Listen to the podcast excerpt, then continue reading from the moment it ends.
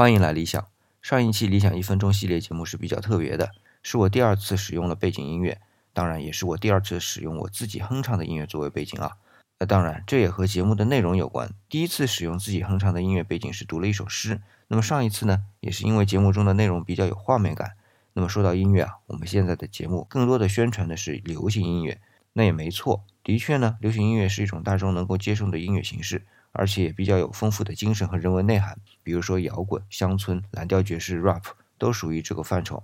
但是啊，我们的音乐不只只有流行音乐，还有古典音乐，而且还分我们的民族音乐和西方的古典音乐。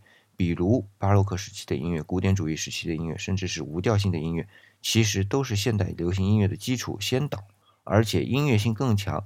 特别是巴洛克时期的音乐，音符和音符之间逻辑性相当严谨。现在的节目中一说到音乐，都是现代流行音乐。但我希望我们的民乐和西方古典音乐都能得到更多的弘扬。